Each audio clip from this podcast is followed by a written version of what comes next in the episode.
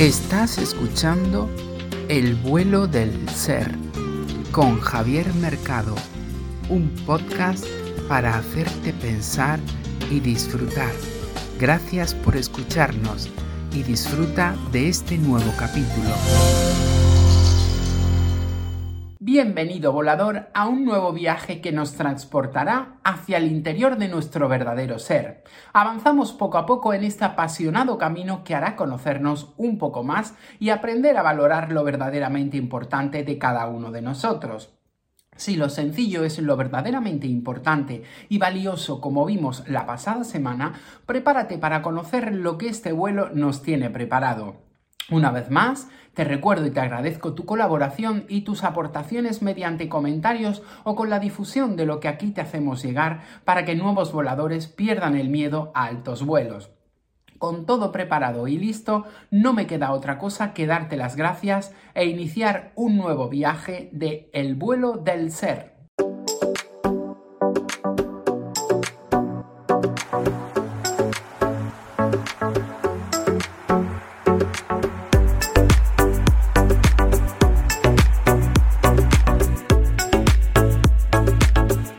Querido volador, hoy pretendo hacerte que te cuestiones un poco más si cabe sobre ti y tu verdadero ser. ¿Cuántas veces te has propuesto algo que nunca llegó? Puede ser que no sea tu caso, pero seguro que si lo piensas un momento, encuentras algo en tu vida, por muy inadvertido que pueda ser, que te has propuesto y que nunca ha llegado a ocurrir o cumplirse. ¿Has pensado por qué? Seguro que también lo has hecho y habrás dicho no he hecho lo suficiente para que ocurra o llegue, o simplemente, y el argumento más plausible y, usado, no he tenido suerte. Hoy me quiero detener un poco en esta parte de nosotros a la que achacamos muchos de nuestros éxitos. Es el caso mm, de la suerte. Eh, si hay abundancia o muchos de los mal llamados fracasos cuando la misma brilla por su ausencia. ¿De verdad piensas que en la vida todo es cuestión de suerte y o esfuerzo?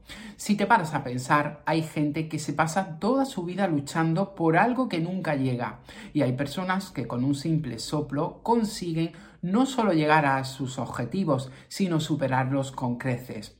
Esto me ha hecho pensar en multitud de ocasiones si verdaderamente está en nuestra mano conseguir metas u objetivos o bien si se alcanzan es porque realmente forman parte de nuestro camino. No me podréis negar que nadie tiene la receta del éxito y mucho menos de lo que llamamos el triunfo. Hay multitud de teorías o leyes que pretenden hacernos creer que porque ciertas personas se han encontrado con un poco de lo que mal denominamos suerte, ya son por sí maestros para enseñar al resto de borregos, siendo el que te habla el borrego mayor. O como se suele decir, vaya el burro por delante. La ley de la atracción, las teorías de dar las gracias por todo, los desimplantes, la desalineación o el bloqueo de chakras, y así infinidad de creencias que nos llevan a tal confusión que lo único que conseguimos es creernos todo aquello que nos cuentan sin pararnos a ver la realidad. La crítica que pretendo transmitirte quiero que la entiendas de la forma más objetiva posible, porque en ningún caso pretendo atacar a nadie, sino expresar en voz alta un pensamiento para que te cuestiones ciertos aspectos que quizás cuando te encuentras dentro de lo que se denomina el llamado egregor, no consigues pensar con total claridad. Por mi experiencia, en esos cinco años que te comenté, en los que hice el programa de radio llamado Ladrones de Sueños, tuve la ocasión de entrevistar a multitud de seres magníficos y curiosos. En base a ello, he podido llegar a multitud de conclusiones que quiero hacerte llegar en estos vuelos que semanalmente compartimos pero como siempre, no para convencerte de nada, sino para animarte a cuestionarte aún más si dudas tenías. Porque te aseguro una cosa, cuanta más dudas tienes y más escuchas, más se desmontan muchos de los mitos que pasan por tu cabeza. Y que conste que yo he sido el primero que siguiendo a pie juntillas la ley de la atracción, por ejemplo, lo más que he conseguido atraer son unas cuantas moscas en el calor del verano. Sin embargo, consiguen atrapar eh, esta y otras muchas teorías a multitud de adeptos pensando que no han conseguido éxito en su vida porque no han sabido hacer lo que otros muchos han conseguido a través de sus hechos. Y usaré una frase muy conocida para justificar dicha actitud. La suerte de la fea, la guapa la desea. Todo esto que hoy trato de hacerte pensar no es otra cosa que volver al origen de verdad no he conseguido lo que quería porque no lo he sabido hacer o no he tenido suerte. O bien, es que como también se suele decir, lo que no está para uno simplemente no ocurrirá. Un argumento más para pensar nuevamente sobre si existe un camino o destino que nos lleva y nos trae, no por donde nosotros deseamos o queremos, sino por donde realmente nos toca caminar. Y yo me pregunto, los pobres hermanos que nacen en África o cualquier país subdesarrollado es que simplemente no tienen la experiencia suficiente para poder tener una vida digna como la nuestra. O simplemente están ahí para que les demos una limosnita para que tengan para comer. O dependen del egoísmo del ser humano. Como siga metiendo el dedo en la llaga, seguro que explota. Por eso, al hilo del vuelo que nos trae esta semana, ¿existe realmente la suerte o es el destino? ¿Cuál es tu pensamiento respecto a esta cuestión que muy pocos nos planteamos seriamente?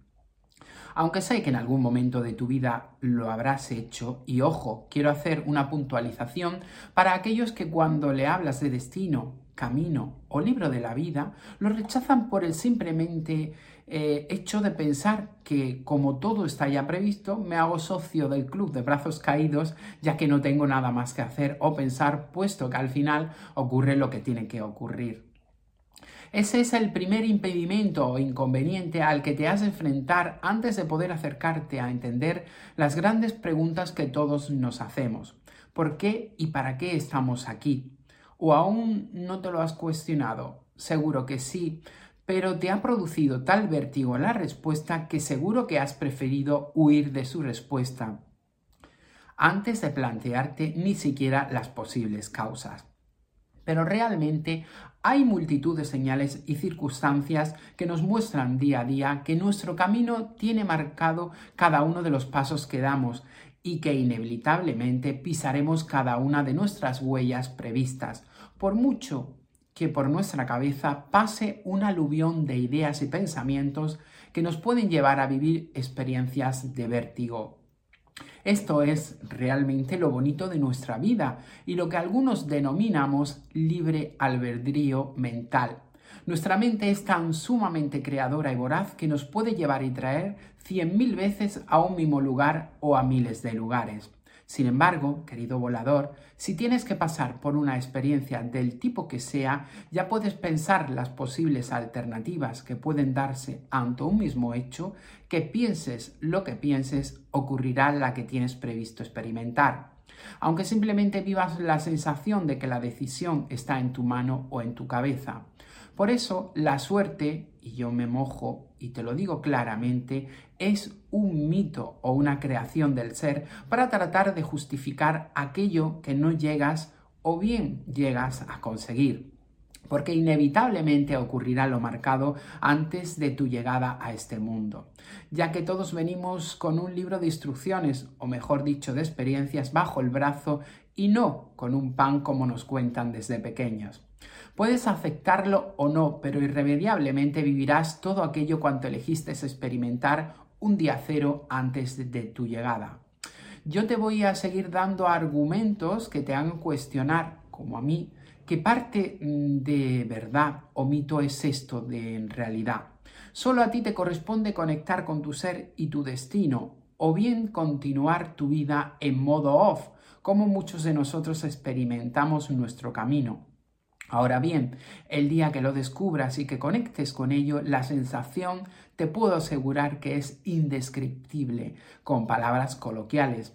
Es como un sentimiento o sensación. Podrás usar los términos que quieras para describirlo, pero difícilmente expresará la realidad de lo que sientes porque los sentimientos o sensaciones son vivencias difícilmente trasladables al lenguaje. Solo puedes conocer lo que son cuando las experimentas realmente. Bueno, volador, una vez más llegamos al tren de aterrizaje y volvemos a nuestra realidad cotidiana.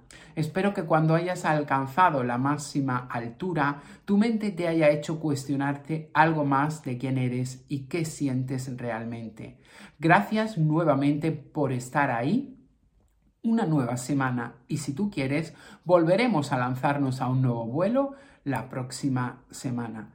Un inmenso abrazo y un saludo cordial. Aquí termina un nuevo capítulo de El vuelo del ser. Gracias por acompañarnos. Te esperamos la próxima semana con un nuevo podcast.